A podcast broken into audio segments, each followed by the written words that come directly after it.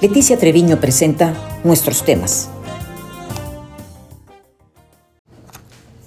Me encanta compartir con ustedes este espacio. Gracias por acompañarnos. Hoy en nuestros temas hablaremos de la violencia de género. Y es que siguen aumentando los casos de violencia de género en México. Tampoco se avanza en la resolución de las denuncias realizadas. Y aunque hay más conciencia social en el tema, no es así en la esfera política. Se maneja en el discurso y no en los hechos. Es como si tuviéramos una ampolla en el pie y cada vez que caminamos nos molesta. Y lo que es más, si no la atendemos, corremos el riesgo de una infección. Así pasa cada vez que conocemos las estadísticas de violencia y vemos la inacción gubernamental. Molesta.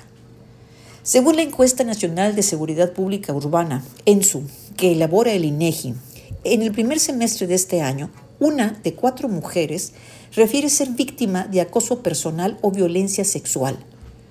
El 64% de las mujeres tiene temor de caminar en las calles, el 60% por usar carreteras, el 57% de ir al mercado y el 56% de acudir a un parque. Esto entre muchos otros resultados.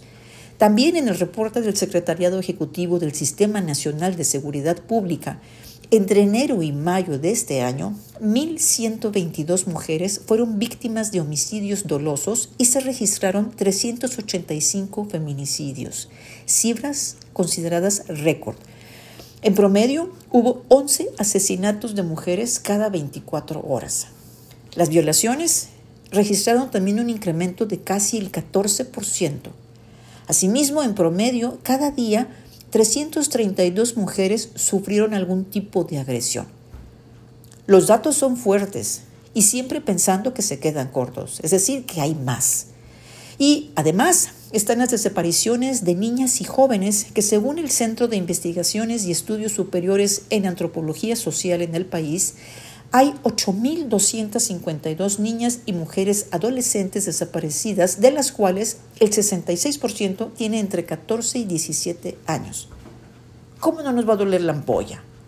La tasa de impunidad supera el 95%. Solo un 2% de los casos termina en sentencia y solo una de cada 10 víctimas se atreve a denunciar a su agresor.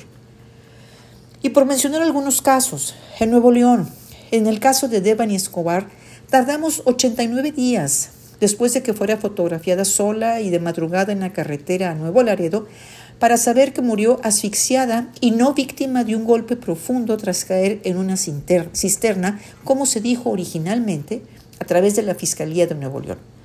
Su cuerpo tuvo que ser exhumado para llegar a una versión diferente y todavía no están claras las condiciones de su muerte ni hay detenidos. Mayela Álvarez, del Centro de Investigaciones y Estudios Superiores en Antropología Social. Está desaparecida desde hace casi dos años y la Fiscalía no ha presentado avances en el caso. Luz Raquel Padilla de Guadalajara, muerta por quemaduras. El caso tiene diferentes versiones entre las que se considera la posibilidad de suicidio.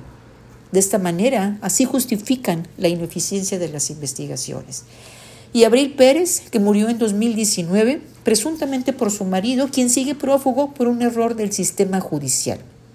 Todos estos casos ya habían sido y tienen denuncia, ¿sí? Esto refleja y es un verdadero fracaso político en la disminución de la violencia de género en el país. No hay recursos suficientes, ni personal especializado, ni acciones efectivas, ni voluntad. Sigue imperando la impunidad y el maquillaje de los datos. Nunca serán suficientes los abordajes de este tema. Seguiremos alzando la voz porque la herida sigue abierta. Gracias.